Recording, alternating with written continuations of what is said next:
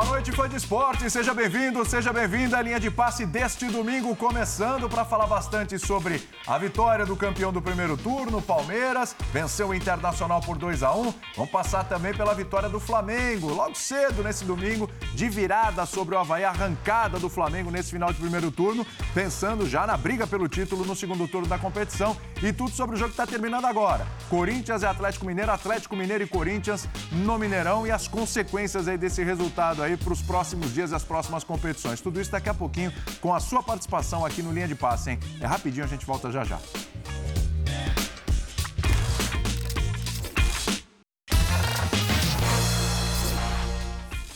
Muito bem, fã de esportes, começando linha de passe deste domingão. Terminou agora lá no Mineirão. Vitória gigantesca do Corinthians para cima do Galo.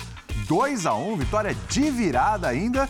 E o Corinthians termina esse primeiro turno aí na vice-liderança da competição, coladinho ali no Palmeiras. E a gente vai falar sobre tudo isso, sobre a vitória do Palmeiras também, sobre o Flamengo que venceu neste domingo, com você em casa e com os nossos companheiros aqui à mesa, com Mauro Naves, com Rodrigo Bueno, André Kifuri e também o Leonardo Bertosa. Vem, vem com a gente a partir de agora, fã de esportes. O Linha de Passe está no ar. Boa noite, André Kifuri. Boa noite. Que vitória maiúscula do Corinthians para fechar um primeiro turno, para muitos, até para mim, surpreendente ah, do Corinthians. Boa noite, meus caros. Boa noite a todos. Uma ótima semana desde já.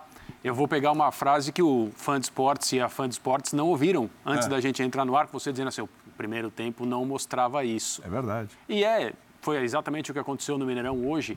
É, o Atlético jogou melhor do que o Corinthians, substancialmente melhor no primeiro tempo, talvez até durante um, algum período do segundo tempo. O jogo, na verdade, se desequilibrou a favor do Corinthians na parte final, depois de algumas substituições feitas pelo Vitor Pereira, entre elas a entrada do Giovani, que talvez seja o jogador de quem menos se esperava entre todos em campo. E ele conseguiu participar de alguns lances, foi com ele a jogada individual, é, que a arbitragem encontra o pênalti marcado depois é, do auxílio do VAR para o Fábio Santos fazer o segundo gol dele, ex-jogador do Atlético Mineiro. Evidentemente, isso tem um certo sabor diferente para ele também. Ele fez o gol de empate de cabeça, numa jogada em que houve falha da defesa, né, de, de maneira geral, do sistema defensivo do Atlético Mineiro. Mas hoje, com uma escalação que estava muito mais próxima daquilo que o Vitor Pereira gostaria de escalar e não próxima da que ele era obrigado a escalar. Então, as coisas estão mudando em termos de ofertas de opções para o técnico do Corinthians. A partida, em termos de jogo, do, do aspecto coletivo do Corinthians, ela foi decepcionante. O resultado, evidentemente, não. O resultado é tremendo, porque é merecido, e o resultado é muito melhor do que a atuação. E não é a primeira vez que isso acontece com o Corinthians dirigido por esse técnico, que tem muitos méritos, tem ótima leitura, faz boas substituições, consegue mobilizar o time do Corinthians até agora na temporada de maneira muito elogiável. Não por outro motivo, o Corinthians é o segundo ao final desse primeiro turno e está classificado nas competições em mata-mata, que muita gente imaginava que seria ambas, né, seriam grande, os grandes objetivos do Corinthians no ano, ao que esse, ao que parece em relação a esse primeiro turno do Brasileirão a coisa não é bem assim. Em contrapartida, Bertozzi, o primeiro turno do Galo, olha, na posição ali na tabela, talvez nem tanto, mas chega a decepcionar, frustrar um pouco o torcedor. Tudo bem, Bertozzi? Tudo bem, William. Boa noite a você, boa noite, companheiros. Eu vou separar o jogo de hoje do resto do primeiro turno. E pode parecer estranho porque é uma derrota em casa, uma derrota de virada que amadurece já na reta final do jogo. Mas eu, eu digo para você que mesmo com o resultado, que como, como, como perspectiva para o campeonato é péssimo, são sete pontos atrás do Palmeiras e, e tirar sete pontos para o Palmeiras num turno é difícil.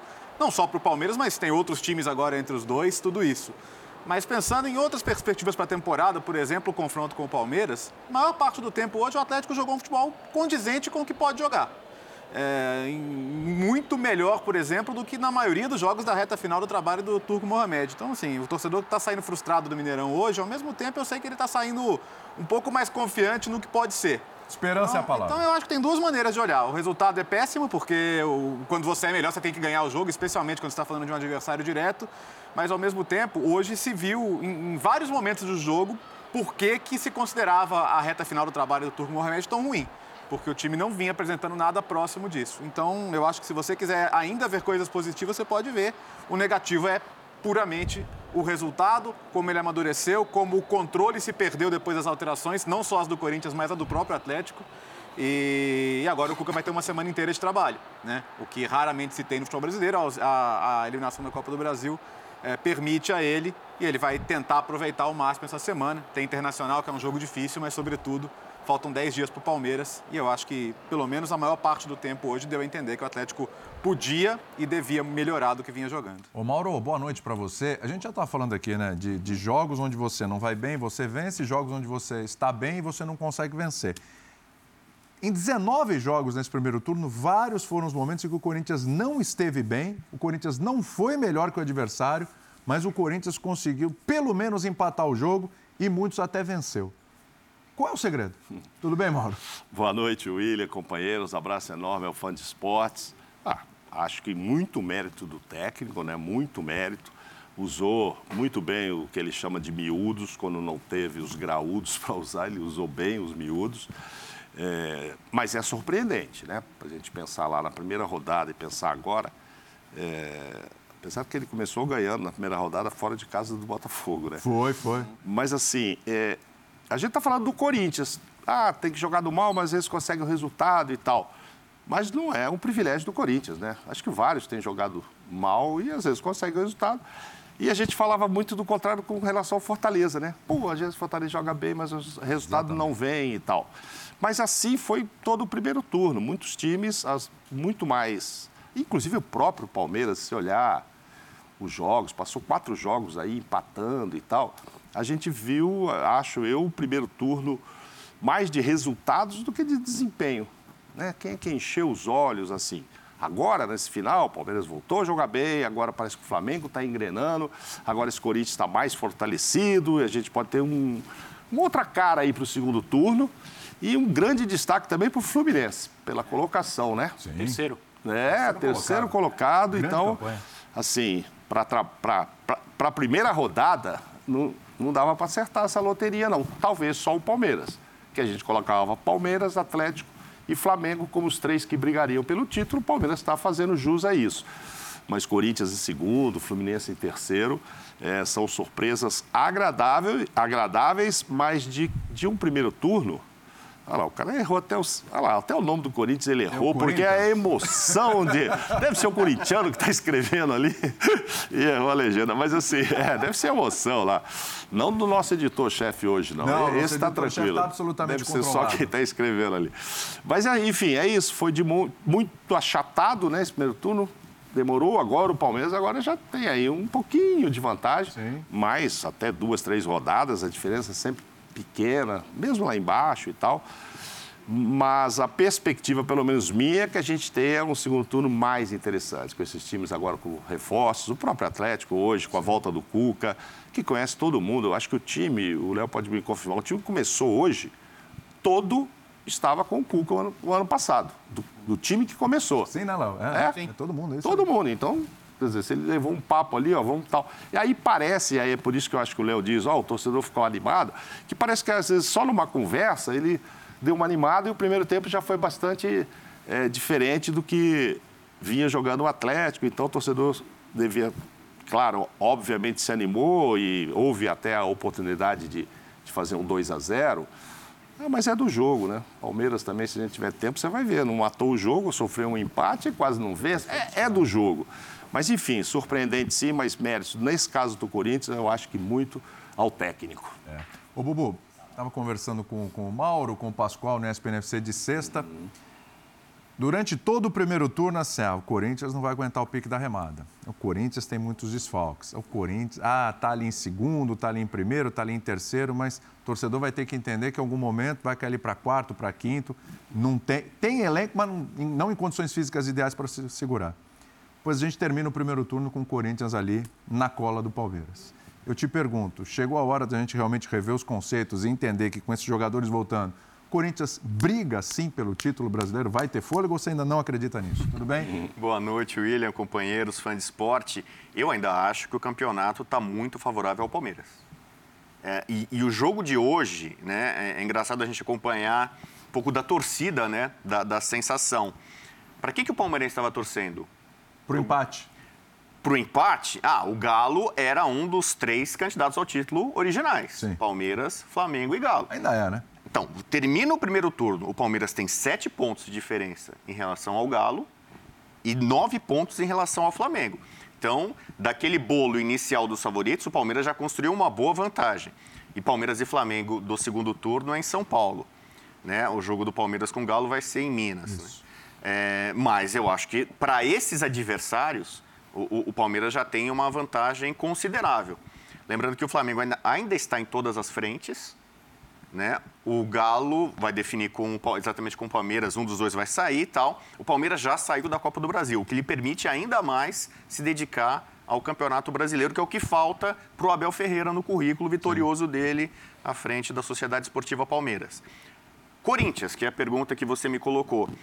É, na esteira do que todo mundo falou, a, a pontuação do Corinthians é, é, é quase que absurda, perto do que foi o desempenho do time, dos problemas que o, que o Vitor Pereira teve desde o começo. Né?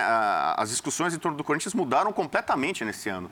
Da, daquela preocupação com a média de idade elevada para um time que muitas vezes em jogos decisivos e cabeludos ele entrou com um, um, bando de garotos, ou time inexperiente, desfalcado, dizimado, e ele superou todas essas adversidades. Aí você me pergunta, se o Corinthians com todos esses problemas conseguiu fazer a pontuação que fez, passar por adversários que ele passou, seja o Boca na Libertadores, o Galo no Mineirão no final do turno, é, até onde ele pode chegar? A tendência é só de evolução. O Balbuena estreou, acho que ele está um pouco sem ritmo, né? Não sei se até um pouco pesado. Mas gostei ali. da dupla de zaga, interessante, hein? É, o Yuri Alberto ficou muito sozinho. O Yuri Alberto começou bem e é um atacante não só pela questão da finalização, mas como ele luta, se entrega, né? Acho que é o, é o tipo de jogador que agrada muito ao torcedor corintiano. Então a tendência só é de melhor. A recuperação de jogadores né, que são é, especiais, como o William, o Renato Augusto. O William jogou hoje e saiu. Né? No momento da virada, o William não, não estava. Mas você imaginar, se o Corinthians consegue recuperar esse, esses jogadores que ainda não deram a devida resposta e acrescenta esses reforços que chegaram de bom nível, é, eu sou obrigado a colocar o Corinthians. Eu seria louco pela pontuação de não colocar o Corinthians na briga. Na briga tá, mas ainda acho o, o Palmeiras o grande candidato agora. Tá na briga, André? Tá na briga. Na briga tá. É, Mas dá para confiar mais ainda? Eu não sei se o campeonato do Corinthians é o campeonato de disputa de troféu. Tá. Eu ainda não sei. Porque, é, apesar da classificação ser espetacular, é, é, tem muitas coisas que a gente ainda não conhece em relação ao, ao trabalho do Vitor Pereira, principalmente se a gente pensar naquilo que ele deseja. Ele não conseguiu fazer. É, pra, para colocar de uma maneira mais simples, o futebol que o Corinthians jogou com ele até agora está distante do futebol que ele pretendia fazer o Corinthians jogar. Está distante do futebol que ele disse que queria fazer o Corinthians jogar. A temporada dele, a passagem do Vitor Pereira pelo futebol brasileiro, ela tem sido um choque de realidade atrás do outro, pelas é, correções de curso e pelas mudanças de planos. Então, quando ele chegou, como lembrou o Rodrigo, a questão era a idade média da equipe, a idade principalmente dos jogadores mais talentosos da equipe. Em relação ao futebol que o Vitor Pereira costumou praticar nos seus clubes, né? principalmente aqueles que tiveram mais sucesso, que conquistaram títulos, o futebol ao qual ele era associado. Depois, pouco depois disso, ele falou aquela, aquela célebre frase: um time formado, um meio de campo só com meias, esqueçam. Exatamente. Né? Um pouco depois disso, ele falou: Nós não temos qualidade e quantidade para brigar pelas vitórias em todas as partidas. Ele disse isso em entrevistas coletivas. Uhum. Aí depois ele disse: Se não fossem os miúdos, estaríamos brigando para não ser rebaixados. E o Corinthians é o vice-líder do campeonato ao final do primeiro turno. Então são muitas coisas que estão aqui acontecendo diante da gente, mas que, é, mas que, são, mas que têm difícil explicação. Então, é, é claro, Quanto mais opções ele tiver, quanto mais alternativas o elenco oferecer e a, a coisa está começando a acontecer assim, eu acho que a tendência é vermos o Corinthians mais próximo daquilo que o Vitor Pereira enxergava. E o Rodrigo tem razão quando ele diz: bom, se dessa forma, esfacelada, com tantas dificuldades, com escalações de emergência, jogando um futebol que não é o que o técnico deseja, o Corinthians tem essa campanha, fora as outras, na Copa do Brasil e na Copa Libertadores, nós podemos imaginar que à medida que as coisas ficarem melhores para a comissão técnica, é, nesse calendário tão maluco, os resultados vão subir. Sim. Mas isso é uma perspectiva. Então eu continuo sem saber se esse campeonato para o Corinthians é um campeonato de disputar troféus. Eu não, o troféu, eu não tenho dúvida que é um campeonato de disputar a vaga na Libertadores. Eu acho Sem que, dúvida. Eu acho que abaixo disso seria, É- é frustrante. seria decepcionante. Mas para disputar troféus, eu imagino que, no- que o segundo turno vai nos mostrar, de acordo com o que acontecer na Copa do Brasil, na Copa Libertadores, com um elenco à disposição, com jogadores que possam ser escalados mais vezes, entre aqueles mais talentosos, e um time mais próprio, é, com mais, mais perto do futebol que o Vitor enxerga. Eu acho que o segundo turno vai nos Só uma mostrar resposta. isso. Dia Fala. 13 de agosto, Corinthians e Palmeiras em Itaquera. Isso. Essa resposta, ou não, talvez venha na terceira rodada. E, e É, e- e e pode ser, 3 de agosto, é logo depois da volta da Copa do Brasil. Pode, da, da Libertadores, perdão. Quer dizer, esse jogo pode ser o jogo em que o Palmeiras ou passou para a semifinal ou foi eliminado e só tem o brasileiro. Então, algumas respostas a gente vai ter aí. Corinthians né, idem, né? O Corinthians é, joga é. contra o Flamengo, decide a vida no Maracanã, Isso na Libertadores os- e pega o Palmeiras. Entre os favoritos no, no começo do ano, dois deles já não têm uma Copa. Sim. Um desses dois não terá a segunda Copa em agosto. Perfeito. Ninguém poderia imaginar no começo da temporada que ou o Atlético ou o Palmeiras em agosto só estariam no Campeonato Brasileiro e é o que vai acontecer. Sim. E o que significa isso para o Campeonato Brasileiro em relação à disputa de título? O Atlético está um pouco distante, mas Dá para tirar. esqueça a possibilidade do Atlético não continuar, principalmente agora que o Cuca está de volta. Se o Flamengo a 9, a gente está falando que está na Isso. briga, o Atlético a E- 7, e o- evidentemente. E o, Palmeiras é o líder, com muito mérito do campeonato. Então, E, e por que, mas- que eu acho que assim, desculpa, Mauro, Vai lá, é, vai lá. por, por que, que eu penso que, é, é, como o Hugo disse, o, o campeonato está bem encaminhado para o Palmeiras? E bem encaminhado não quer dizer decidido, Claro. nenhum campeonato está decidido na metade. Mas você considera viável o Palmeiras fazer no retorno os mesmos 39 pontos do, do turno? Eu considero bem viável. Tá? O Palmeiras fazer uma campanha de 78 pontos. É, nesse aspecto, o Corinthians teria que fazer 43 no segundo turno para ter os mesmos 78 pontos. É muito difícil. É muito difícil. É, considero que o Vitor Pereira já está tirando muito desse elenco. Claro que ele ganhou reforços. é, e é claro que, como pontuou bem o André, o Corinthians hoje teve um time muito próximo do que deve ser o, o considerado ideal. E isso faz com que o banco tenha também as melhores opções possíveis. E aí, como hoje, você ganha o jogo com as trocas. Mas ainda assim, né, é, é, o, o- o Palmeiras com uma Copa a menos, ele tem condição de explorar ao, ao máximo o potencial do seu elenco, de, de chegar forte. Então, o ponto é. E vale para o Fluminense também, que o Fluminense está um ponto atrás e também faz um campeonato, para mim, excelente. Eu classifico como excelente o campeonato do Corinthians e do Fluminense. Sim, até lógico. aqui. É, é, se eles repetirem o segundo turno no primeiro, provavelmente não vai dar, porque eu não acredito que o Palmeiras não tenha uma queda tão brusca assim de desempenho, de Serve pro resultado. no Galo também, né? Vale, vale. É, o, o Galo e o Flamengo é um outro raciocínio. Eles vão ter que ter um- eles podem ter um segundo turno espetacular. Tem mais o- elenco pra porque isso. O Flamengo já começou a melhorar e o Atlético vai melhorar. Hoje, hoje já deu a, a sensação de clara que, que vai melhorar, né? Porque o Cuca é um ótimo técnico, já conhece o ambiente, já conhece o elenco e o elenco estava jogando muito abaixo do do seu potencial. Mas tirar 7, 9 pontos requer uma queda que não é uma queda de empatar um jogo em casa que não era para empatar, é disso acontecer constantemente, você não, não errar nenhum passo, você ganhar o confronto direto. Então, pode acontecer? Pode. Mas é muito difícil. E o ponto é, o Corinthians briga pelo título? Claro que briga. Quem está a quatro pontos do líder, faltando metade do campeonato, briga. É justo que, se, que essa seja a cobrança do Corinthians para o ano? No brasileiro, mais que nas Copas? Não é justo que seja. Então, acho que é importante sempre só medir as expectativas para depois você não elevar demais a expectativa e, e isso tende à frustração muitas vezes. Claro. Me Mauro. cha- Não, me chamou a atenção quando é, o Bubu falou assim, para quem que o torcedor do Palmeiras torceu hoje?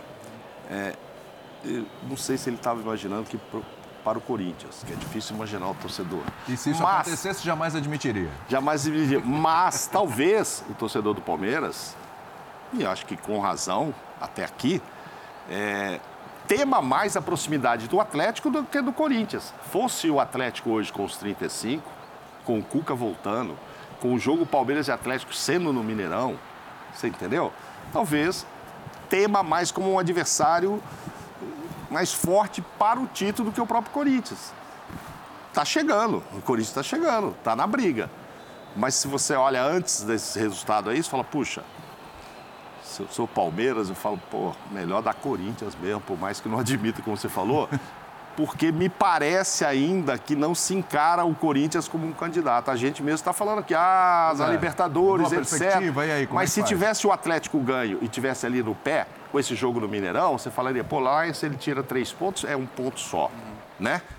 E, e, porque o Palmeiras também não fez tanto por onde assim. O Palmeiras tem 11 vitórias, Corinthians e Fluminense tem 10.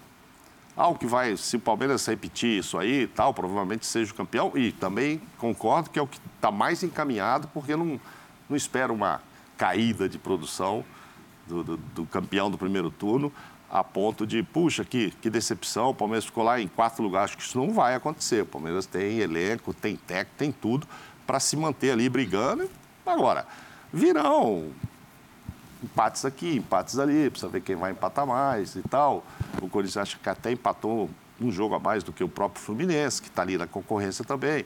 Então, está tudo aberto, mas é que o, quando o Bubu falou para quem o Palmeirense torceu, eu fiquei pensando, ah, Corinthians nunca. Aí depois parei e falei assim, não, pro um Corinthians palmeirense nunca. que você conhece estava torcendo pro Galo. É. Acho que foi nesse esquema de. É, deve né, ter ela não vai falar é, que estava torcendo pro Corinthians, é né? Verdade, Acho que não é vai. Verdade. Mas tem uma coisa, às vezes eu faço uma, uma comparação paralelo do campeonato de pontos corridos, uhum. claro, com o campeonato da Fórmula 1, Sim. que é de pontos corridos. Uhum. Sim.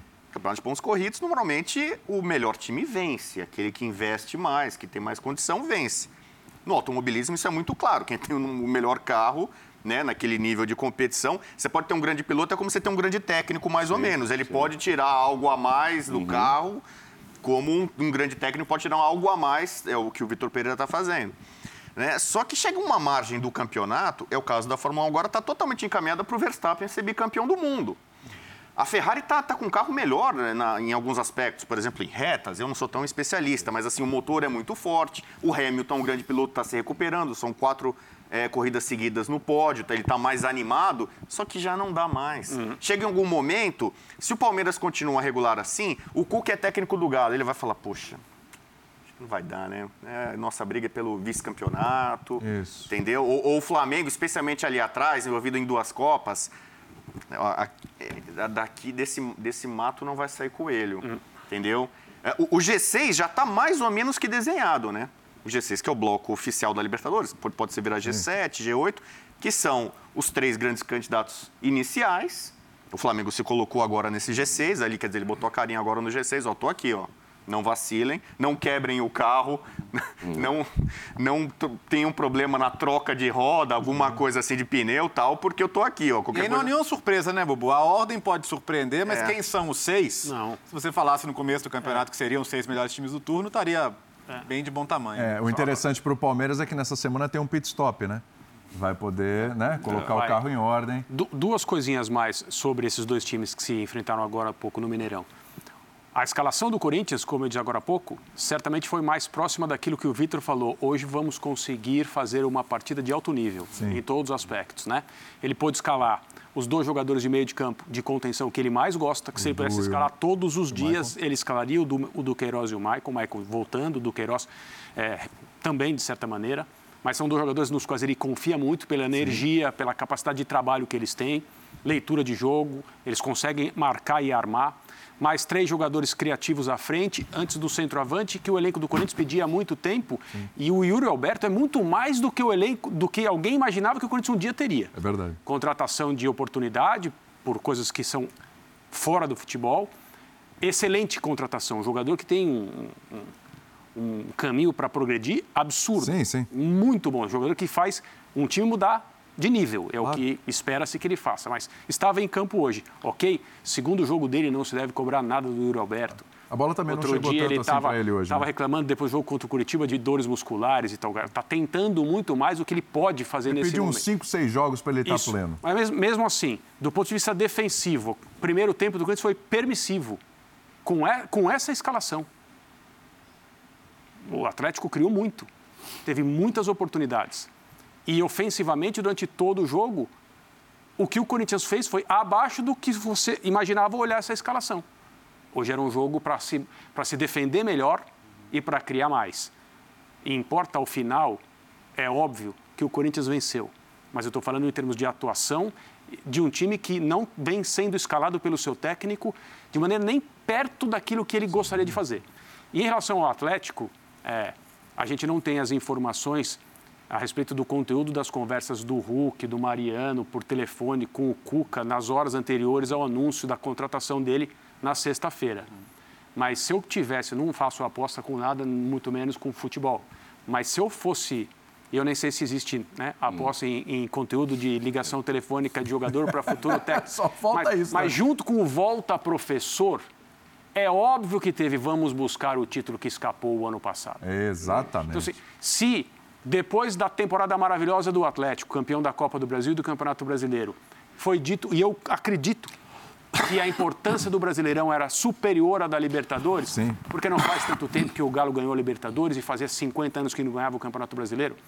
A minha impressão é que agora é tudo para Libertadores. Mas isso foi dito lá no começo do ano. Os próprios É. investidores falaram: nosso objetivo era o brasileiro, Isso. agora é E Libertadores. agora com a É. volta de um treinador Contra o Palmeiras, né? Então- foi quem tirou o Para quem, eu para que quem isso, o Cuca perdeu isso, né? duas vezes seguidas, né? Exatamente. Com e o Santos. treinador do Santos E e, com depois e- e treinador com o do Atlético, Atlético. né? É, é, essa conversa com o Hulk, talvez eu não sei o quanto o Hulk pode ter dito das dificuldades que ele está enfrentando, porque está enfrentando. Hoje o Atlético. Mas um teve- jogo abaixo do Hoje o Hulk. Atlético teve uma melhora coletiva. Ele individualmente esteve no mesmo nível abaixo de outros jogos. É, perdendo bolas fáceis, demorando a tomar decisões. E, ok, acontece. Na, na- na média dele no Atlético, ele continua sendo um jogador absolutamente importante. Me lembro muito do que o Calçade falou aqui outro dia, que ele completou 100 jogos. Ele não completou a segunda temporada dele no Atlético, né? Então, o volume de jogos dele... E ele gosta. É brutal. Ele não gosta de ficar fora, ele sente que ele precisa de ritmo, mas ele também não é uma máquina com a idade que tem. Ficou fora do jogo com o Cuiabá e precisava ficar mesmo. Talvez hoje voltasse melhor.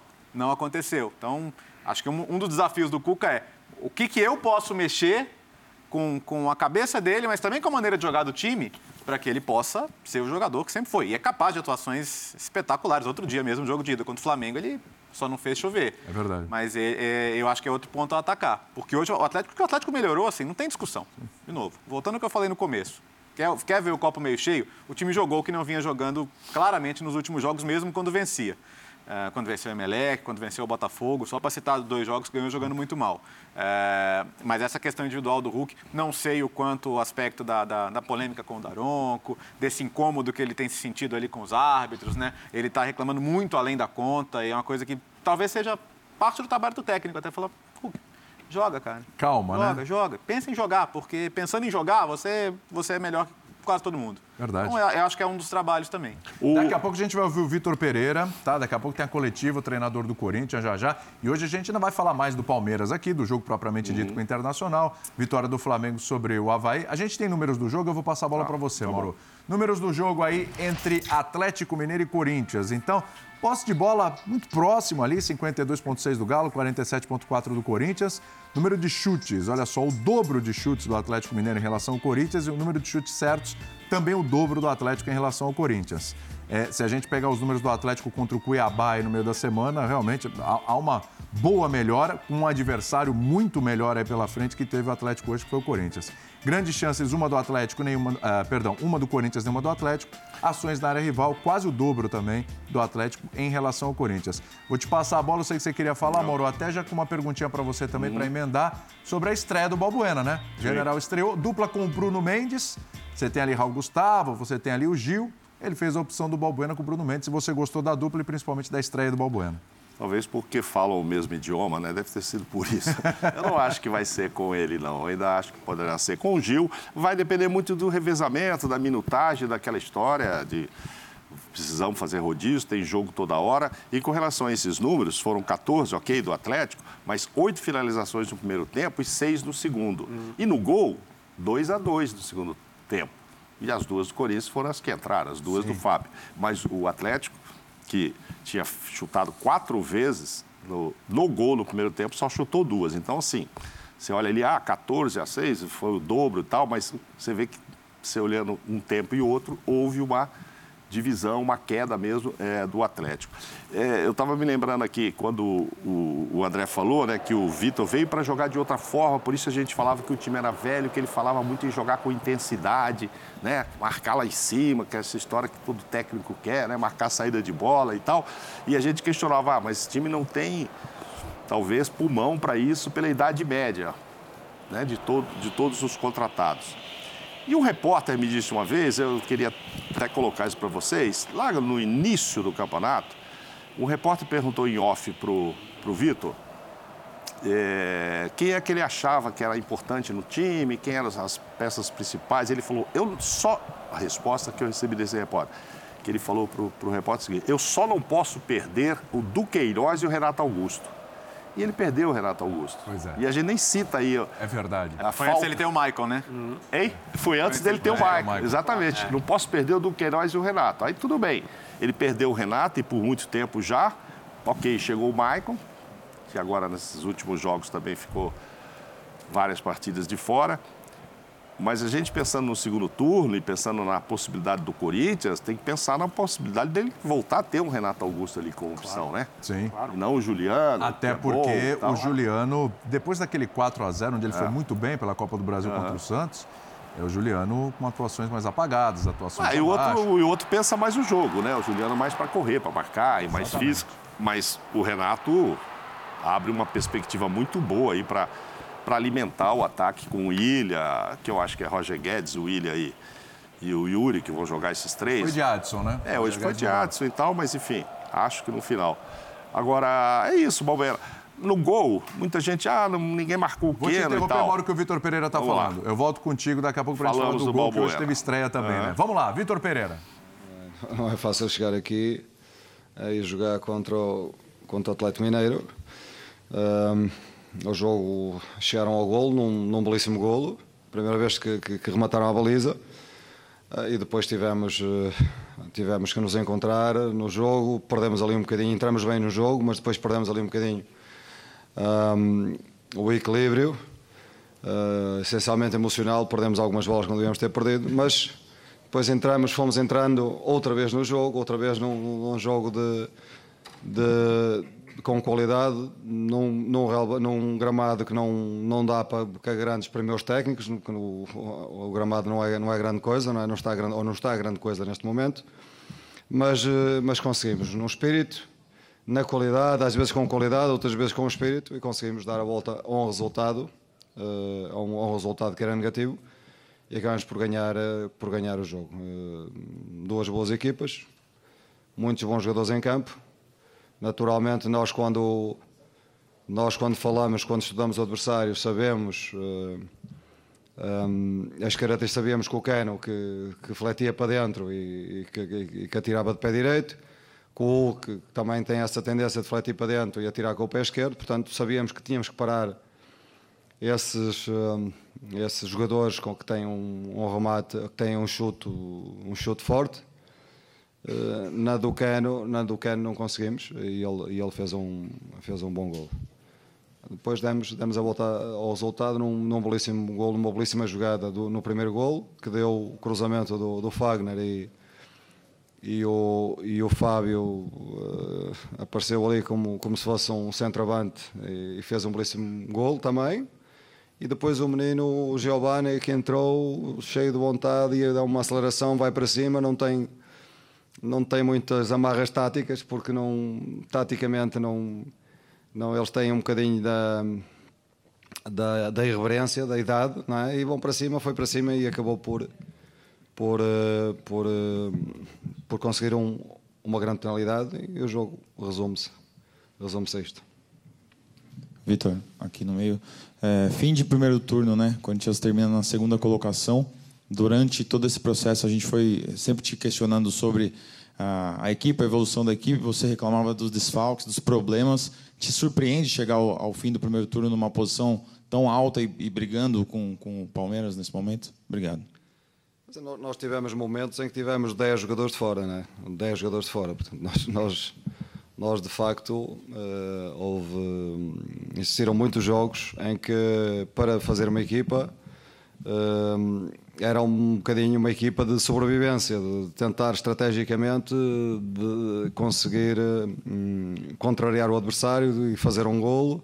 Portanto, fomos durante muito tempo, ou durante muitos jogos, uma equipa que mais resultadista, como vocês dizem, mas que, que teve que garantir esses pontos para chegar hoje em condições de apresentar um futebol de mais qualidade, de maior qualidade, e eu acredito que a tendência é para melhorar a nossa qualidade, porque agora temos soluções, é? agora vamos, vamos tendo soluções, eh, soluções de qualidade, muita gente estava de fora.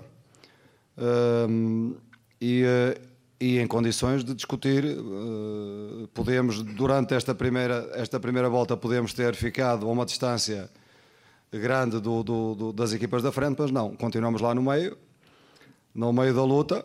Uh, e pronto, e agora jogo com mais argumentos para, para darmos resposta. A, vamos ter já a eliminatória da taça, muito importante para nós, daqui a três dias, e, e preparar-nos para vermos que, quais são os jogadores que estão em condições de responder nesse jogo.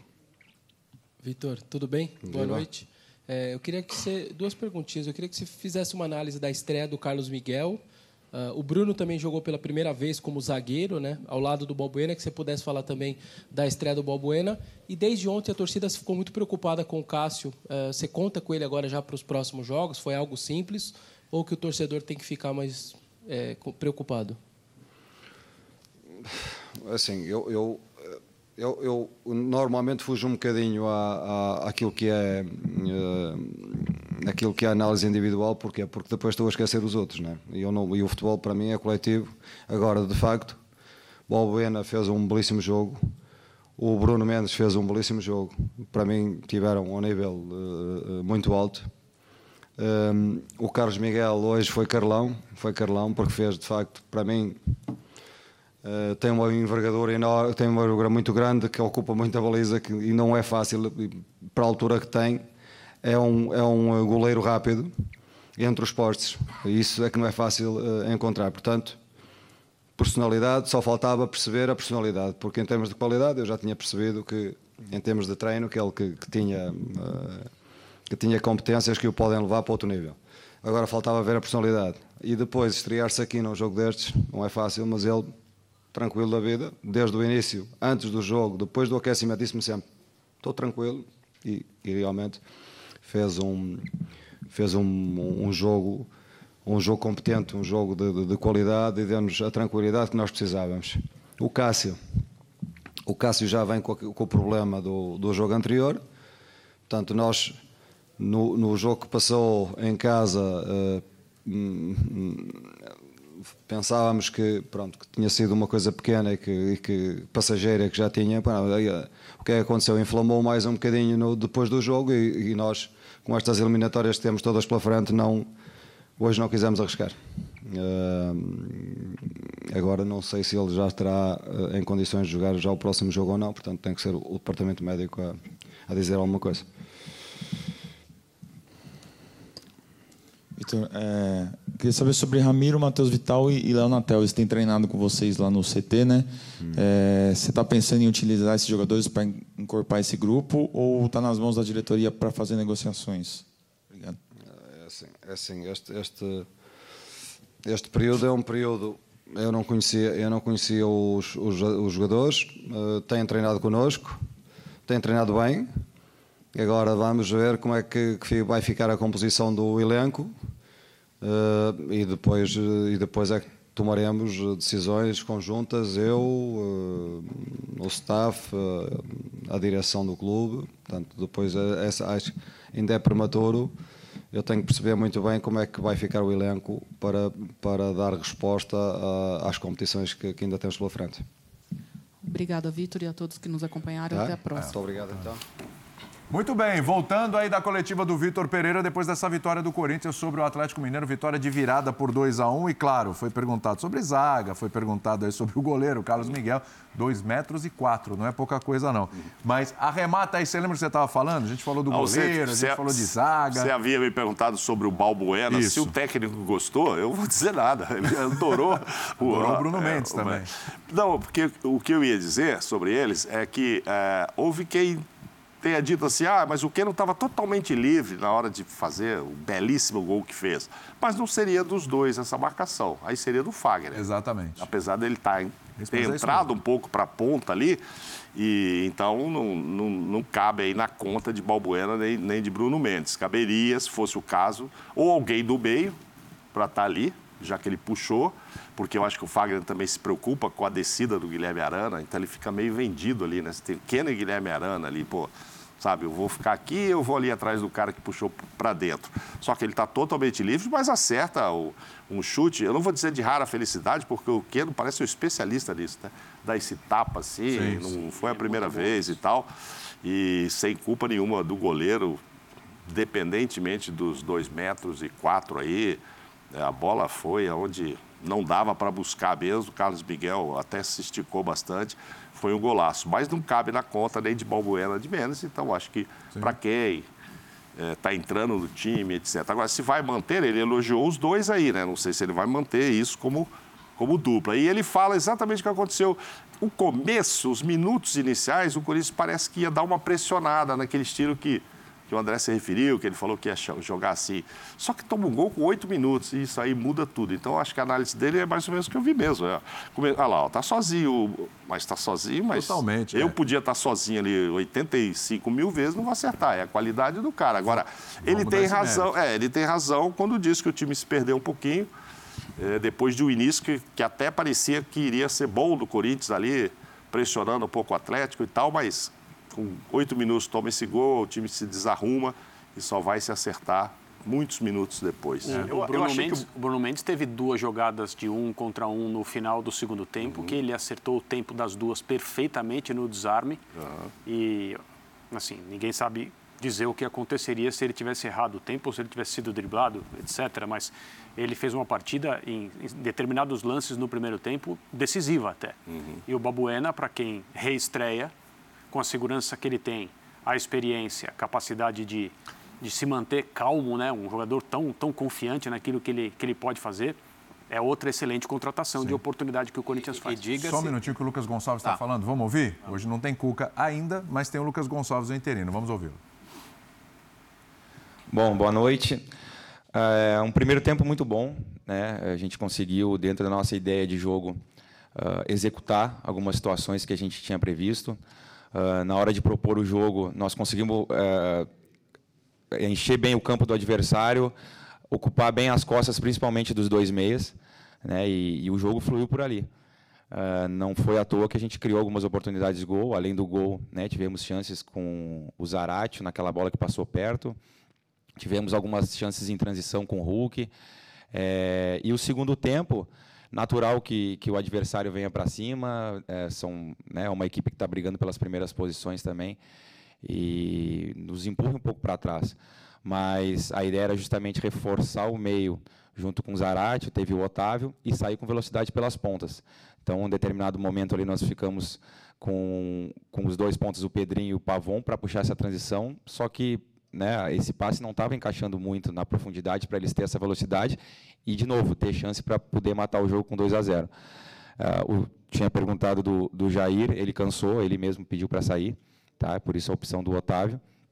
E em dois lances, se formos analisar o jogo como um todo, uh, um pouco improváveis, né, num cruzamento que desvia no, no, no, Arana e cai exatamente na cabeça do Fábio Santos, que é um lateral que dificilmente entra na área para cabeçar uma bola, é, sai o gol de empate. É, mesmo assim, a gente entende que podia ainda ter força para buscar o, o, resultado, mas imediatamente sai aquele lance, numa jogada individual do, do Giovani, e o juiz marca o pênalti e 2 a 1 um. Fal, acaba faltando um pouco de tempo para a gente buscar, a gente ainda reage, né, coloca mais força ofensiva, arrisca um pouco mais, mas infelizmente o resultado não veio na minha opinião, ficou um pouco de, em desacordo o desempenho do jogo de hoje com o resultado. Ô, Lucas, boa noite. Eu queria que você falasse é, desse período pequeno que você teve, né, de sexta para agora, em um time que vinha sendo criticado porque não tinha muito poder ofensivo com o Turco. O que, que você tentou trabalhar, né? O que, que você viu de, de bom nesse time e se já pensou em fazer um time, é, porque o Cuca você conhece bem também, ele vai chegar agora, se já tem, teve um pouco do Cuca nesse time seu hoje agora por ter conhecido o treinador. Olha, é, realmente o, o, período foi muito curto, né, para a gente trabalhar algumas situações. Né? A gente teve dois treinos e, na verdade, a gente teve um treino com o pessoal que tinha jogado outro jogo. É, hoje tem muita conversa, tem a questão do vídeo, né, e natural isso, a gente corrigir e tentar melhorar algumas situações. É, conversei com o Cuca, é, a gente tem uma relação muito próxima, até por tudo que a gente já viveu juntos, e ele me deixou com total autonomia para tomar as decisões, até porque disse que eu estava aqui no dia a dia, então seria uh, com maior segurança as decisões que eu fosse tomar. Uh, e, e me deu total autonomia e confiança no nosso trabalho. É isso. Ô, Lucas, boa noite. É, você ressaltou que o primeiro tempo foi muito bom, mas a segunda etapa também estava sendo muito boa. Tanto é que antes do gol de empate do Corinthians, o Atlético era dominante na partida. Até que o Vitor tentou diversas vezes fazer substituições para mudar o panorama.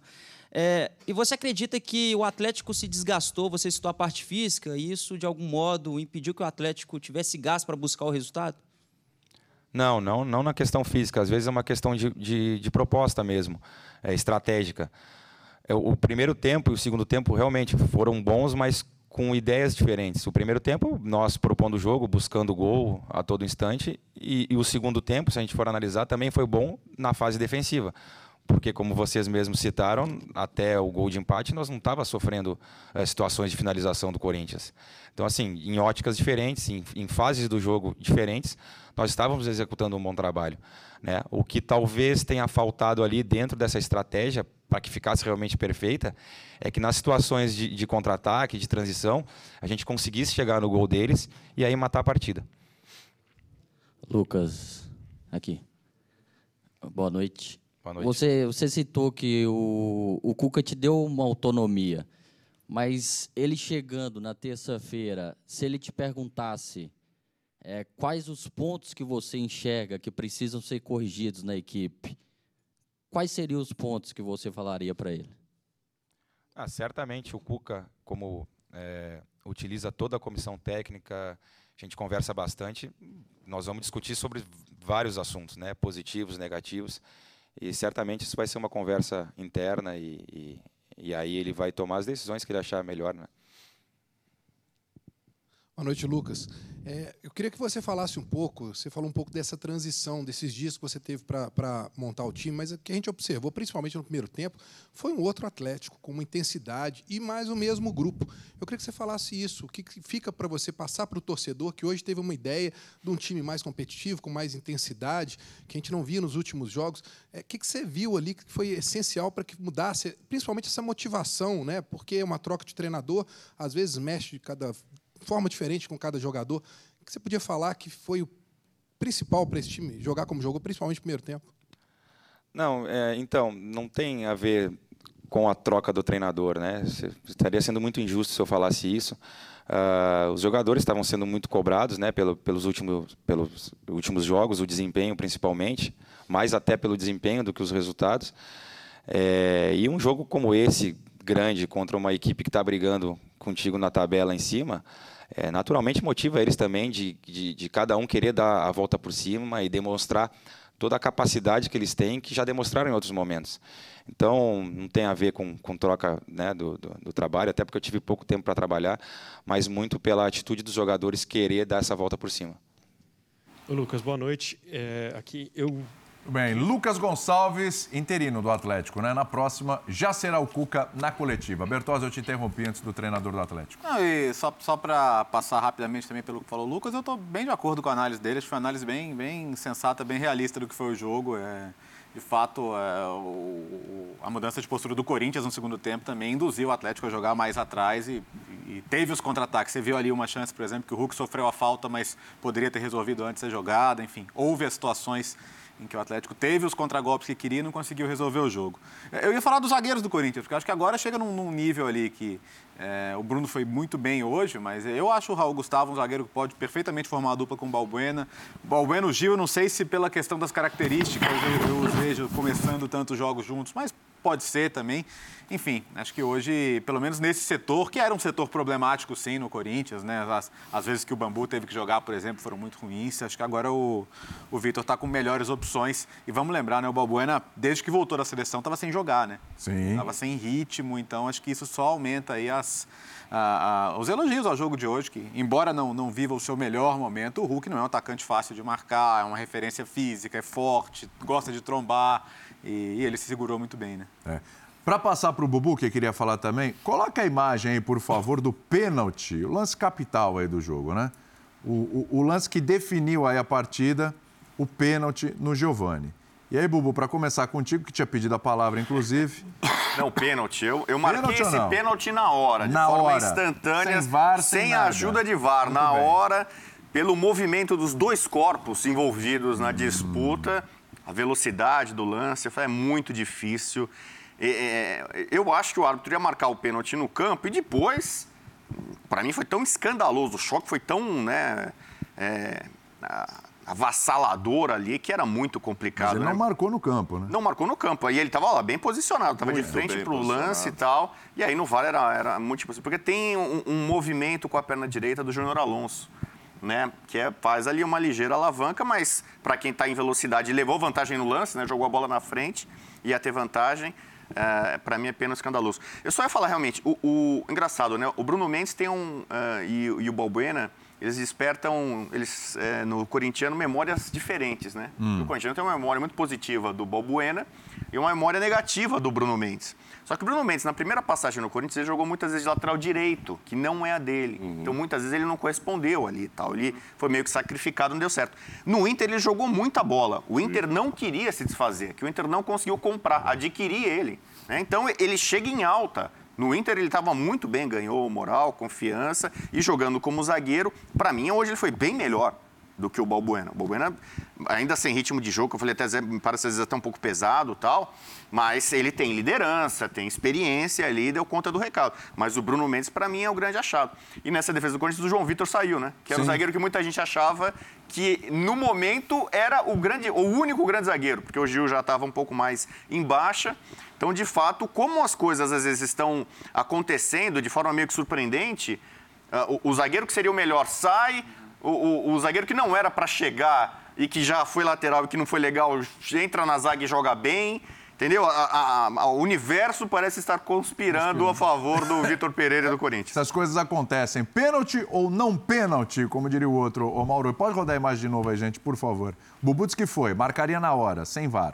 Ah, eu também, eu só não entendo o hábito ali, ó, precisar do VAR. A gente vai falar daqui, daqui a pouco do Palmeiras, aí o Abel vai falar de novo do VAR, aí a gente pode falar aí também.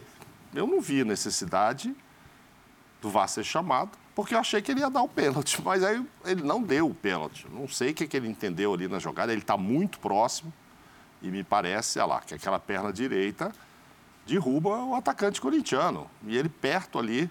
Então, ne- nesse momento, a gente que reclama tanto do VAR, é claro que para o Atlético não foi bom, para o Corinthians sim, mas acho que para o jogo em si, eu acho que difícil contra alguém que acho que não foi pênalti. Talvez alguns atleticanos até consideram, ah, não, mas, mas não, não dá, né? Foi pênalti, muito claro. Agora, ele está muito próximo, não tem ninguém na frente dele. ó. Ele está assistindo a jogada, só o árbitro, tá? É o único que vem por trás da jogada ali, é o árbitro. E ele precisou do VAR, olha lá, ó a posição dele. E ele não deu, né? Ele É, sinaliza o com as gestual mãos, dele né? de- Inclusive, ele, ele sinaliza, segue. É, Segue o segue. jogo. Da, da posição que ele está ali, ele pode ter a impressão de que o, de que o Deixou se, se- Isso, que ele se é. joga na direção do Na Alonso. direção Mas do ele não, ele é. não é obrigado a evitar o contato, né? Ele segue na direção que ele está. O Alonso coloca a perna na frente dele, faz de fato a alavanca. Então, Isso, eu entendo que, que ele acertou na marcação. É isso aí, eu É. também. Pênalti. E assim, hoje em dia se reclama demais no futebol, né?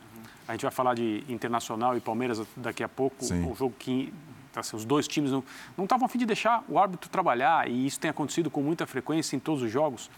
E o jogo no Mineirão teve muito disso também, mas algumas reclamações, você, elas são maiores do, do ponto de vista da indignação de quem não viu o árbitro agir como o cara tinha certeza que.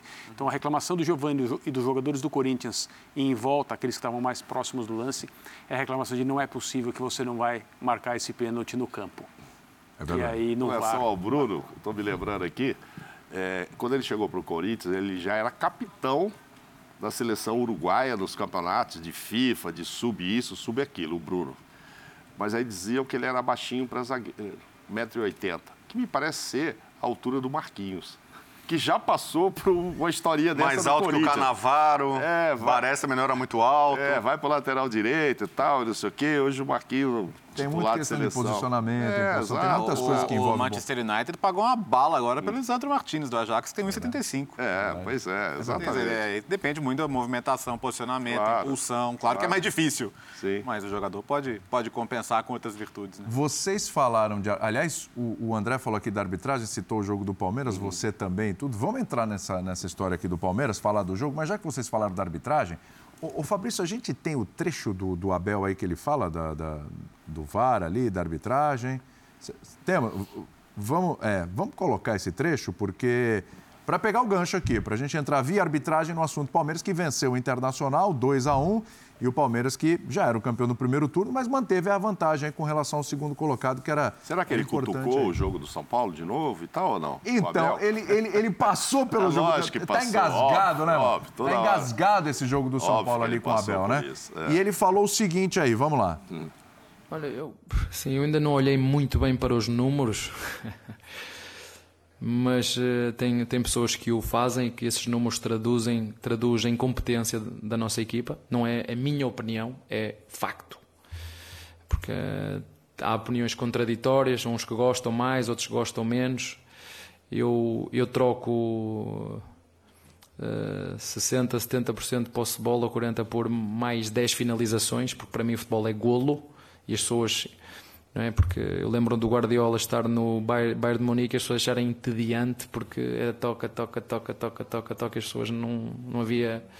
As pessoas querem Klopp, verticalidade, querem golos, querem oportunidades, querem samba, não é? E não sertanejo. É só isso que eu espero. É que o, o, o campeonato seja resolvido nem pelo VAR, nem pelos árbitros, seja resolvido pelas equipas dentro do campo. Eu começo a ver uh, muita confusão com o VAR.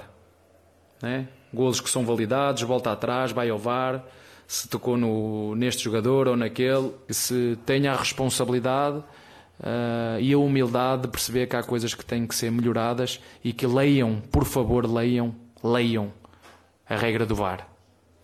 Né? Leiam. O VAR diz que só tem que entrar em ação quando é escandaloso. Porque se é dúvida, a decisão do, do árbitro prevalece, não tem que o chamar. Leiam e leiam. Na, na escola, quando eu, quando estava na escola, as perguntas de matemática eram interpretação. E uma das coisas que me ensinaram era lê a pergunta três vezes devagar. Lê a pergunta.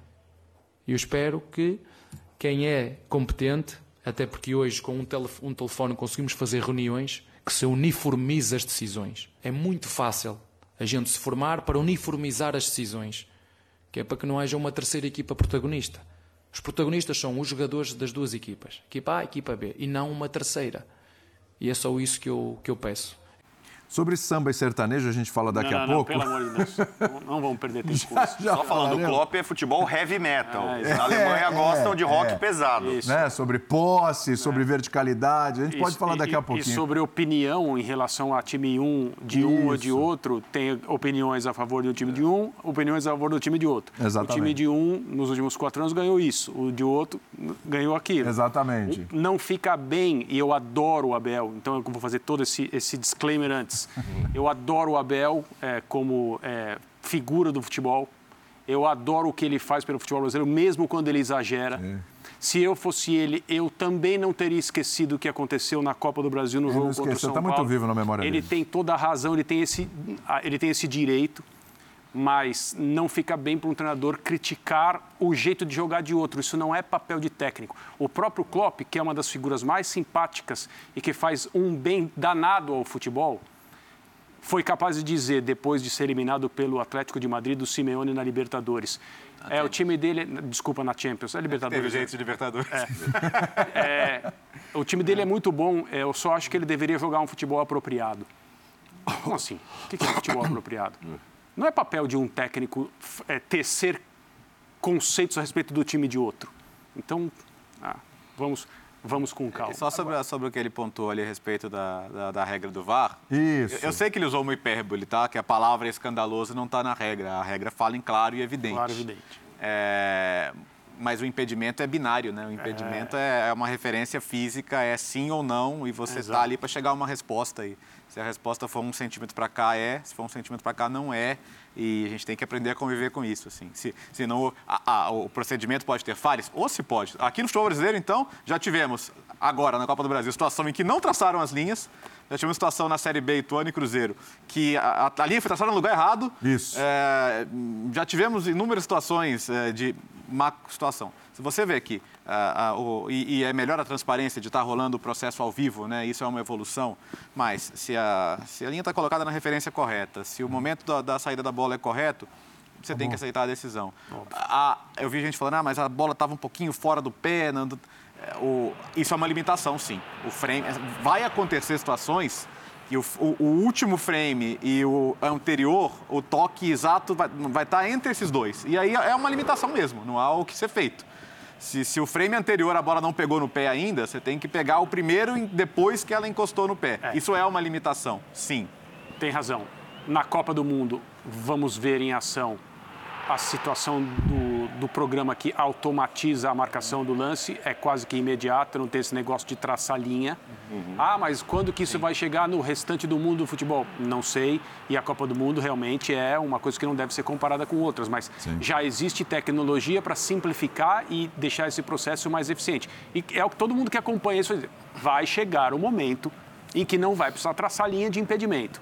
Outra coisa, traçou as referências estão certas, acabou a conversa. O cara está impedido. Ou, Aí, ó. Desculpa, ou, André, ou só, não, só porque. Ou não está impedido. Estamos com a imagem no ar. Aí foi, aí foi uma discussão. É, o Abel está se referindo a esse lance. Isso. E a Renata Ruel, nossa consultora de arbitragem, estava agora há pouco no Sport Center, até lembrando que há uma diferença ali de 30 centímetros uhum. né, nessas linhas para mais ou para menos, e que no lance muito ajustado isso pode fazer diferença. Que inclusive na Inglaterra, lembrando que engrossaram ali as linhas, é, né? Eu ia falar disso. E aí essa reclamação do E ainda assim há lances em que são ajustados porque as linhas não se encontram. Eu, então, eu, eu ia falar exatamente da Inglaterra. No final, vai ser uma questão de tecnologia. E todo mundo sabe que os programas que são utilizados no Brasil não são os mais avançados para isso. E eu não, nem estou falando do que vai acontecer na Copa do Mundo. É, a, a, Premier League ela resolve da seguinte forma a questão do frame para frente e frame para trás. Não tem frame para frente ou para trás. O árbitro de VAR recebe três fotos, recebe três imagens da saída da bola. Ele escolhe a que ele considera mais justa. Sim. Não tem, ah, me dá um pouquinho mais para frente, um pouquinho mais para trás. Não tem isso. Três fotos, imagens congeladas. A que ele considera mais adequada é a que vale traça a linha com base nessa escolha, está impedido ou não está impedido. E é assim que as pessoas têm que entender que a ferramenta funciona. É, se fosse 30 centímetros, dava até para a gente aceitar essas marcações. Né? É uma régua, aquela régua padrão. É, né? aí depende se os jogadores. Se os, por quê? É. Porque isso é um limite. Se o jogador, se um está na movimentação é. contrária do outro, se os dois estão parados, essa, é, é, essa referência é menor né? Porque a, a, é a movimentação rápida entre eles que faz essa margem de erro crescer. Se os dois estão parados, essa diferença, essa margem de erro, vamos dizer assim, vai ser menor. Ela existe e eu acho que a gente tem que ter a maturidade para aceitá-la.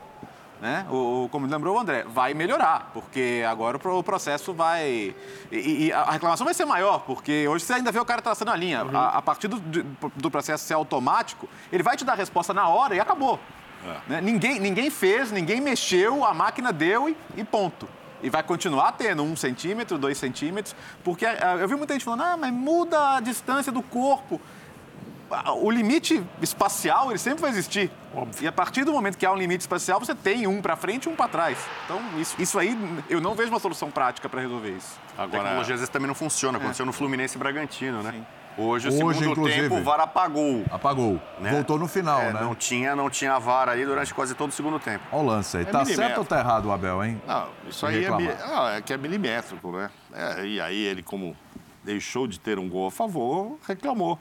Mas se estava lá um milímetro, estava correto? A, a, bola lá, ó, a, aquela imagem parada da linha, tem uma outra reclamação. Ah, a bola já tinha saído do pé do Gustavo. Você já vê a bola. Olha lá, tá vendo? Você olha a bola? Parece é, que já tinha. Não, não, é no momento, né? É, não é no a impressão momento. que já é o frame da frente, quando a bola já bateu. Aí daria, evidentemente, a diferença lá no Murilo com a zaga. Mas.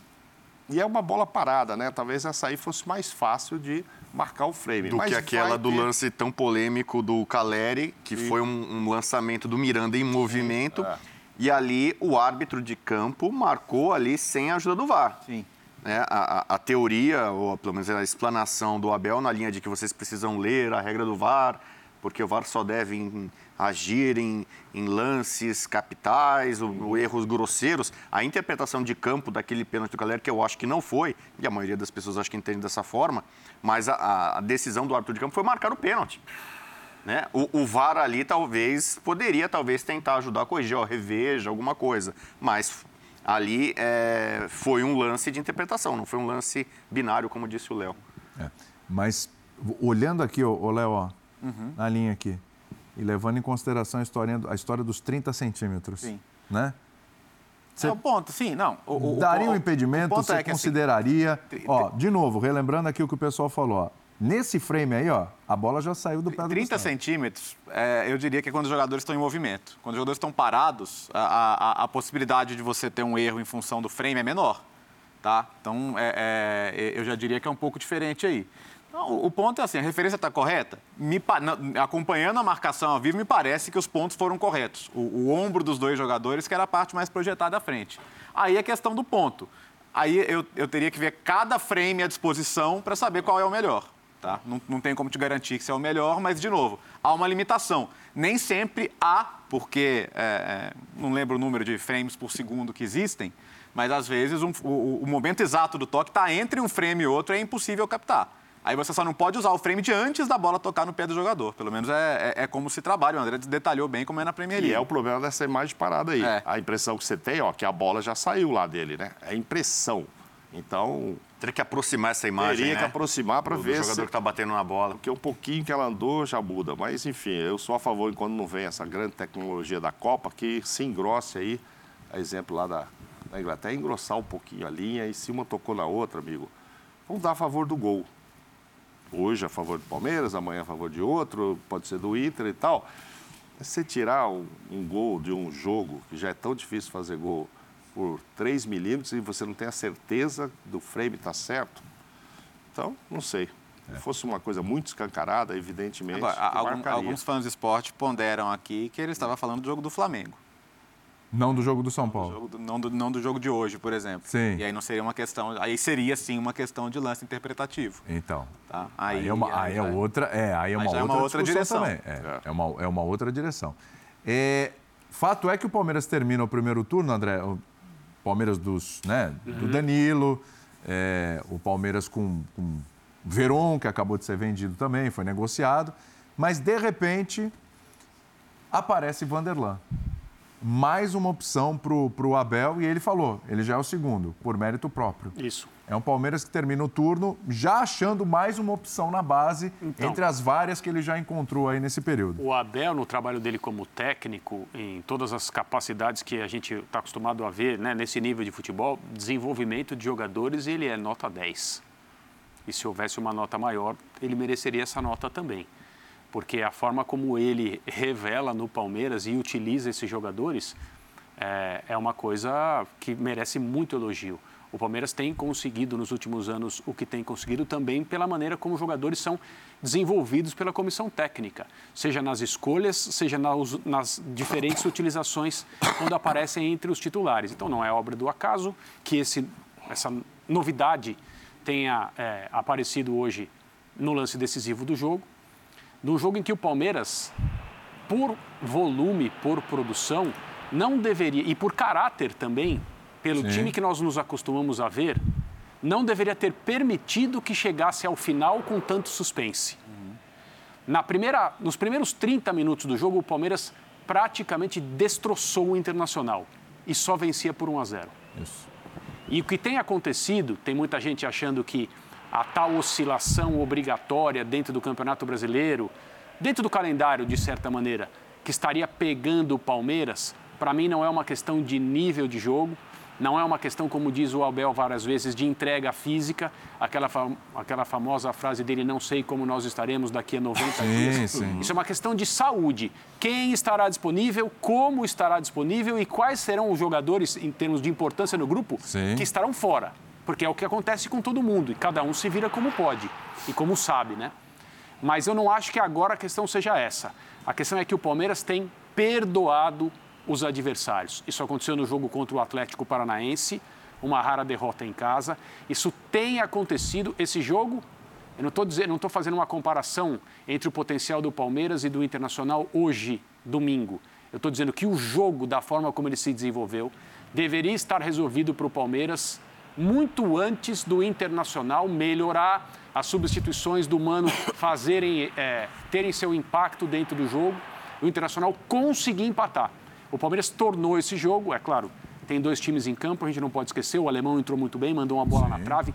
O gol que ele fez é um gol de um jogador muito talentoso, a forma como ele domina e se vira de perna esquerda, mas o Palmeiras perdoou. O Palmeiras se colocou numa posição complexa no jogo, a ponto da vitória estar tá em questão até os minutos finais. E isso não é o normal desse time. Essa é, é essa, para mim, é a queda que o Palmeiras está mostrando atualmente pelo, nas, nas, nas outras, nessa e nas outras competições. Pelo contrário, né, André? Algumas vezes o Palmeiras fazia. Quantas vezes o Palmeiras fez dois, três gols em espaços curtos Isso, de tempo, sim. sentiu o adversário ali baleado e, e, resolveu os jogos. E vamos lembrar, contra o América só, só, não escapou porque o Juninho perdeu aquela chance incrível e não foi um jogo em que o Palmeiras. Uh, uh, não teve oportunidades também de ampliar o marcador. Hoje chamou bastante atenção mesmo a diferença entre os tempos mas chamou muita atenção o nível dessa primeira meia hora. Assim. Uhum. Foi, foi, um dos melhores períodos uhum. de jogos do uhum. Palmeiras nas últimas semanas, Concordo. em termos de, de, de qualidade de jogo, de imposição. São Paulo, não por meia hora exatamente, um pouquinho não. menos, mas. É menos, até, até construir a, a, vantagem é, naquele jogo, pelo Exato. menos. Foi hoje, hoje, hoje, hoje. uma correção. O, o árbitro do pênalti do Caleri, ele foi marcou com a revisão do VAR. Ele foi até o VAR o Aden. Ele foi. Ah. Ele não marcou em campo. Não marcou em Perfeito. campo. Ele foi com a revisão do VAR. E agora, é, aí sobre o Internacional, né, que acho que faz um, um, um bom campeonato, o, o, Inter tem trabalhado bem achar jogadores menos badalados, é, nem sempre muito jovens, mas que conseguem encaixar no time. O alemão é um belo achado mesmo e é, não só por ser ele, mas esse time parece funcionar melhor tendo a referência. Né? No primeiro tempo, hoje, com dois jogadores de mais mobilidade, eles acabaram engolidos ali pelos zagueiros do Palmeiras, né? tendo que receber algumas bolas de costas, e aí não era a situação ideal. Então, acho que fica uma, uma lição importante. E acho que o torcedor colorado, é, às vezes, fica pensando, pô, será que a gente precisa esperar sair atrás para ter um time de outra característica, né? um time que pode apresentar um outro tipo de jogo? Mas aí é, é, muito a filosofia do técnico, é como ele entende o jogo, é como ele vai executar o jogo. Né? Eu digo sempre que um técnico dificilmente executa um jogo que ele não sente. Né? Então, tem os seus pontos prós e contras. E o gol do menino, né, William? É, como a gente tem que entender também que os meninos oscilam, né? Exatamente. Os meninos, o menino, no caso. O menino, o menino oscila é, bastante. É, essa, essa, geração em especial, vários deles passaram por isso, né? E você não pode dar o jogador como perdido. E ele, assim, mesmo hoje ele foi decisivo, mas em outros jogos ele vinha entrando bem também, participando bem. É uma opção importante. O Abel, o até para passar para a gente ouvir o Mano, mas o Abel na coletiva falou sobre o Gabriel Menino. Falou assim, quando a gente perdeu o jogador da posição, a gente contratou alguém? Nós não contratamos ninguém. Uhum. Nós, porque a gente acredita no Gabriel Menino. Deu moral para o Gabriel Menino e, assim, não é moral só na coletiva. Não. Pelo que ele fez aí no período em que, difícil, ele poderia ter contratado um jogador indicado e, e, preferiu apostar no Gabriel Menino, na recuperação do Gabriel Menino. Vamos ouvir o Mano Menezes, hein? E daqui a pouco tem a dupla Fla-Flu. Vamos lá. Fizemos dois tempos bem distintos. Acho que um primeiro tempo onde não fizemos nenhuma coisa nem outra coisa. É não marcamos, não jogamos. Porque não marcamos bem, não conseguimos ter a bola. não tivemos a bola, não conseguimos criar. Não criamos quase nada. Segundo tempo, com, com duas alterações, a equipe voltou bem, é, mais consciente, mais equilibrada em tudo. Né? Tomou, tomou a iniciativa de jogar, é, aí criou as dificuldades que o Palmeiras nos criou. No primeiro tempo, criou para eles no segundo. E infelizmente no finalzinho tomamos o gol aí do 2 a 1 que nos deixa chateados pela, por aquilo que fizemos no segundo tempo. Nossa, nosso objetivo era estar entre os primeiros no primeiro turno. Tá? É, se, não, se não estamos uh, mais perto do líder, é porque o líder foi muito bem. Acho que o Internacional esteve dentro ou muito próximo da expectativa que tinha quando iniciou o campeonato. É, nos compararmos com o líder que vem jogando há dois anos aí o melhor futebol que o, que o Brasil tem, o melhor futebol que a América tem, é, aí vamos, vamos ser injustos conosco mesmo.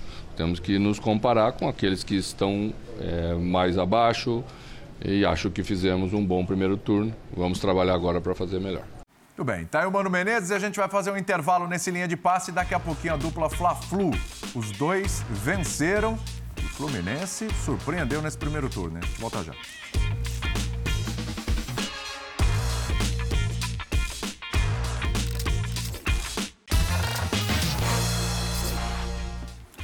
De volta com linha de passe, hora da dupla Fla-Flu, começando pelo Fluminense. O Flamengo jogou às 11 da manhã, né? O Fluminense jogou agora à tarde e venceu. Venceu o Bragantino por 2 a 1 lá em Volta Redonda e termina muito bem, obrigado, o primeiro turno. Terceiro lugar o Fluminense. Num jogo, Rodrigo Bueno, é, que não tivemos VAR no segundo tempo, e aí um dos gols, vai de novo lance ajustado, né? Ah, mas esse gol aí estava irregular, hein? o gol do Fluminense, é, o primeiro gol do Fluminense, né? Tava ou não tava, Bueno? E falar da campanha do Fluminense, né? Porque Você agora nessa você não tem VAR. de cara aqui, é, e hein? não Você tem não VAR tem pra te linha ajudar. pra traçar, né? não, Você- não tinha linha, tinha nada pra traçar. Bom, o Fluminense, primeiro, ele superou um desfoque importante que é o tal do Maracanã, né? Sim. né, que é, a gente fala muito da força do Flamengo no Maracanã, o Fluminense está conseguindo se impor também, né? É, eu lembro que eu estava aqui no Linha no dia em que o Fluminense meteu 5 a 3 no Galo. Foi um placar ali um tanto quanto estrondoso e foi a primeira defesa ali do dinizismo, da importância dele para o futebol brasileiro, por ser um técnico diferente. Eu brinco com, ironizo o termo diferenciado. Né, a- os placares que o Fluminense proporciona, normalmente com o Diniz, né, eram em outras equipes dele também, são, são largos. E, e não é só o Maracanã, né? É um jogo em volta redonda, um jogo sem VAR. Aí, tá aí funcionando tinha, ainda. aí tava É, funcionando. O primeiro aí tempo tava funcionando. Alguém vai falar, né, a favor né, da- de, de quem está atacando, de quem está defendendo, É. né? O VAR é, é- é muito sensível. Mas é, é- é um time que tem uma postura de jogo que praticamente não muda dentro ou fora de casa, no Maracanã ou em Volta Redonda. O Fernando Diniz é um técnico que não abre mão dos seus conceitos, da sua filosofia, do seu tipo de jogo, dos riscos que ele assume e, e- e continua assumindo. Ah, não é que agora está tudo certo, ah, ele evoluiu, talvez na- nas relações humanas, mas é, o, o- o Fábio já tomou gol no Fluminense com ele, errando saída de bola. Sim. Não, é, não é uma coisa, você não vai ver ele, ele talvez em um outro jogo pontual, ele, ele vai traçar alguma coisa diferente. Como foi a estreia dele contra o Palmeiras no Allianz, ele caiu de paraquedas, pega o time e segurou um empate. A mesma coisa ele fez quando ele estreou no São Paulo contra o Flamengo do Jesus do Maracanã. Ali ele não fez um time muito aberto, segurou um empate e foi eficiente, conseguiu ser. né? Então, é, eu acho que o Fluminense tem que ser elogiado simplesmente também pela postura, é, pela coragem. É, a, a gente fala aqui do, do Corinthians, a pontuação expressiva do Fluminense é, mas o Fluminense tem mais desempenho. E, e- e isso é uma coisa que o Fernando Diniz bate muito na, tec- na tecla do time dele. Né? É, de que é, às vezes ele perde e é cobrado por isso, é sacaneado, ridicularizado por isso, pela falta de resultado, e ele vem e fala, poxa, mas eu tive mais posse de bola. Um pouco do discurso ao contrário do Abel ali, né? É, e- e- ele gosta de ter a, a tal, a tal 70% de posse de bola. Ele tem um time que é muito eficiente, sobreviveu também, eu falei sem o seu Maracanã, sem o Luiz Henrique. Você tem um, um bom goleiro, uma ótima zaga, um grande volante, um meia que com ele funciona muito bem. E o Cano, que é o artilheiro do campeonato, que continua entregando, né? É, o, o adversário não era tão simples, o Bragantino voltou a ter uma curva de, de Tinha três vitórias seguidas, né? ascendente, né? O Barbieri, impressionante, né? Como continuou, né? Aí a diferença do Bragantino para outras equipes nesse sentido. Sim. Mas eh, o Fluminense continua eh, muito vivo nesse brasileiro, eh, contra tudo e contra todos. quase. A facilidade do Germancano para decidir em um toque é incomparável no futebol brasileiro hoje. Incomparável. Vê ali, a bola vem de trás. mas Eu te garanto que assim, nove em cada dez atacantes do Brasileirão tentam dominar essa bola. E ele rapidamente gira, bota para o fundo do gol. Então ele tem uma, uma capacidade de, de- de- encontrar soluções rápidas e definir com precisão. Pode perceber que raramente chuta para fora, né? A incidência de bolas na direção do gol é, é muito acima da média. Então, é, a gente sempre falou sempre, nossa, os times do Diniz não aproveitam as chances. Como é bom ter um jogador desse nível, né? Porque ele garante que a sua conversão de chances vai ser é, irremediavelmente alta quando você tem um jogador assim em campo. Né? bom, lembrar, bom lembrar que estava sem VAR É. porque teve uma queda de energia ali na região e isso foi conversado, foi conversado com os jogadores. Estamos sem VAR, foi avisado, e aí o jogo pode o seguir. protocolo prevê isso. O protocolo prevê isso. E aí no final é que voltou ali, aí voltou o VAR, por isso 40 teve no segundo tempo. a, a questão da expulsão. Fala, Mauro. Não, não, o Bragantino termina em oitavo lugar esse primeiro turno, não é assim nada decepcionante, etc. Mas no jogo de hoje achei sim, pelo, pelo ah, veio de três vitórias, o Barbieri de novo está levantando o time. E é gostoso ver mesmo o Bragantino jogar, é sempre gostoso. Eu falei, pô, contra o Diniz vai ser espetacular. Ah, mas foi mais, de um lado mais de 20 finalizações contra quatro ou cinco do Bragantino só. No jogo de hoje, é, não me agradou em nada o Bragantino. Eu pensei que ele ia ser um, um adversário que daria mais trabalho e que o jogo se tornaria ainda melhor. Porque, porque o Fluminense, que disse o Bueno aqui, amigo, tem uma linha, uma linha assim que a gente chama espinha ali, que está indo muito bem. Goleiro, dois zagueiros excelentes, o André bom demais como volante, o Ganso dando muito certo, o Cano lá na frente. Aí você põe os caras ainda na beirada para correr, é um time que está ali porque merece estar ali. Não, não, não caiu por acaso ali na, nessa É, colocação, e não. Eu gosto. Voltando, voltando uma rodada, o jogo que o Fluminense virou no final sobre o Goiás no meio da semana era o típico jogo que os times do Diniz perdiam. Sim, sim verdade. Quase, quase sempre era assim. E tem muita gente que diz, ah, ele, mu- ele mudou. Ele está mais pragmático, ele está mais Ele precavido. falou Não, que não. seria, né? Não, Continua ele- tendo mais posse de bola hoje, mas ele não. falou que ia preocupar mais com o resultado. Eu né? acho que ele está melhor em certos aspectos, e é muito capaz que esteja, porque isso ajuda a, a gente a entender o que está acontecendo com o Fluminense, que tem, muito, o- o- tem muita influência do Uhum. Diniz. É, ele está fazendo o trabalho dele, procurando melhorar. Todos nós temos Sim, essa claro. obrigação, né? Agora, eu não vejo na maneira como o Fluminense atua nenhuma grande alteração em termos de ideias, em termos Uhum. de comportamentos, em relação aos times que o Diniz dirigiu. E as pessoas cobram dele, ah, mas não vai ganhar nada e tal. Na sexta-feira, é, foi, foi noticiado é, pelas pessoas que apuravam a situação da sucessão do Turco Mohamed no Atlético, que o Atlético Mineiro procurou as pessoas que cuidam da carreira do Diniz e a resposta foi, mas nem, nem vamos continuar a conversa. Vamos iniciar E aí tem conversa. uma coisa que irrita muito as pessoas que são antipáticas ao Diniz gratuitamente, porque não o conhecem, nunca falaram com ele, não sabem o que ele pensa, só, só, é, só reagem à imagem que elas acham que existe. Que é, ele não tem nenhum interesse em ganhar com o trabalho dos outros. Nenhum. Ele não tem nenhum interesse em falar assim, opa, o time do Atlético me daria mais chance de ganhar, de terminar esse ano com um troféu do que o do Fluminense. É óbvio, né? Claro. É claro. Não por jogo jogado até agora, Sim, né? sim, Mas é. por condições, por investimento, por capacidade de substituição de jogadores, pelos, pelos níveis dos elencos. Mas ele não tem interesse nenhum em fazer isso. Pegar um time que foi, foi montado por outra pessoa e, e- e conseguir levar esse time à reta de chegada. E o que ele procura no futebol é a maneira própria dele trabalhar, Sim. levar a uma conquista. É isso que ele faz. Sim. Então não vai sair do Fluminense para lugar nenhum e é bom. E ainda bem para o Fluminense que é desse jeito. Aliás, se o Fluminense é uma, chega a ser uma surpresa nesse primeiro ou terceiro lugar, né, por desempenho, resultado e tudo, falando do Flamengo que hoje venceu o Havaí, Bertozzi, é, é- é mais ou menos assim, né? Se você pegar, olhar friamente, olha, terminou o primeiro turno, o Flamengo é o sexto, está a nove pontos do Palmeiras. Nossa, que turno decepcionante, hein? Mas se a gente pegar o recorte Recente. recente, a perspectiva melhorou muito, hein? E o Pedro, meu Deus, mais dois gols na conta. A curva, a curva é ascendente, né? É. A curva é ascendente. Esses, nove pontos dizem muito mais respeito ao, ao trabalho muito decepcionante do Paulo Souza do que o que Sim. veio depois. né? Exato. Então, a, a questão toda é tirar nove pontos inclui ter um erro praticamente zero e, e contar com, com oscilações do Palmeiras que que são improváveis, mas eu acho que eu, eu sou da opinião de que o Flamengo não pode largar o brasileiro e hoje mostra que não largou, né? Porque foi um jogo difícil. O Havaí do Barroca é um time que joga muito no limite das suas capacidades, porque é muito bem treinado. Bem. Então, quando o Havaí subiu a, a linha para marcar a saída de bola do Flamengo, causou problemas, fez um Verdade. ótimo primeiro tempo. Enquanto pareceu que enquanto teve perna, eh, ia conseguir um resultado melhor. Mas aí, meu amigo, você acabou de receber um Cebolinha para tirar do banco, um Vidal para tirar do banco, e o Vidal rouba uma bola que é decisiva. Sai o gol. Se Em você- 10 minutos ele fez esse desarme. você muda a formação, você puxa o Cebolinha para a esquerda, aí tira o Gabigol da área, vem para a direita, e aí ele fica um pouco mais sacrificado, mas ao mesmo tempo ele participa brilhantemente da jogada do gol. Eh, quer dizer, é- é, ele tem muita opção. Ele tem, eh, eh, o Dorival deve ser o técnico mais invejado em termos de material humano hoje no futebol brasileiro.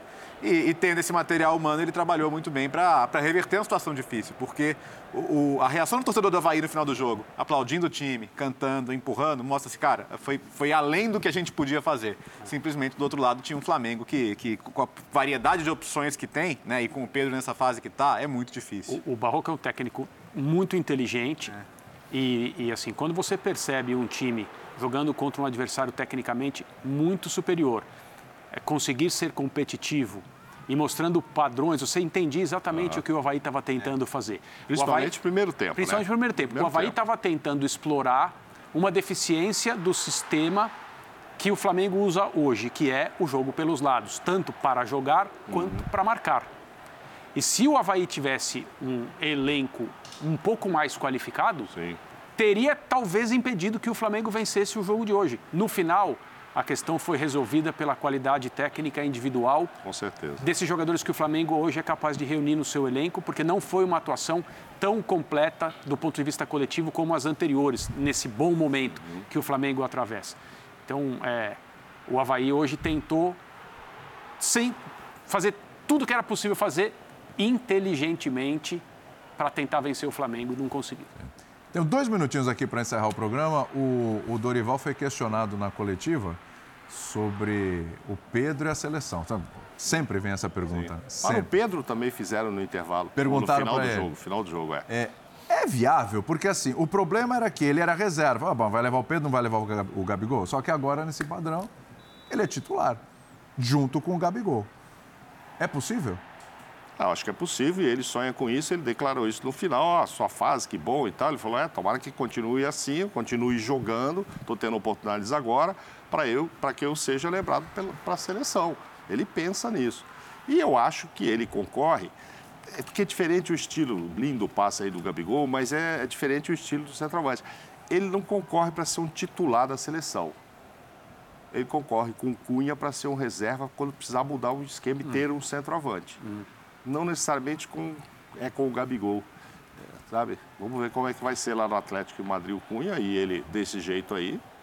Bom Claro lembrar, né? tem- São tem 26 condição. jogadores na Copa, É. né? Então abriu a possibilidade para muita gente que está ali no radar, ou como ele, que não tem Uhum. frequentado a seleção, mas tem características diferentes, Diferentes. ah, de quase todos os outros é, que servem à seleção atualmente.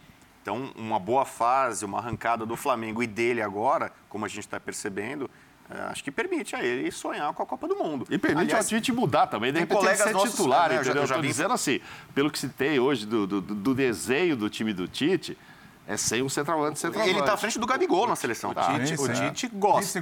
O Tite gosta. O convocou ainda no Fluminense antes da Sim. primeira lesão.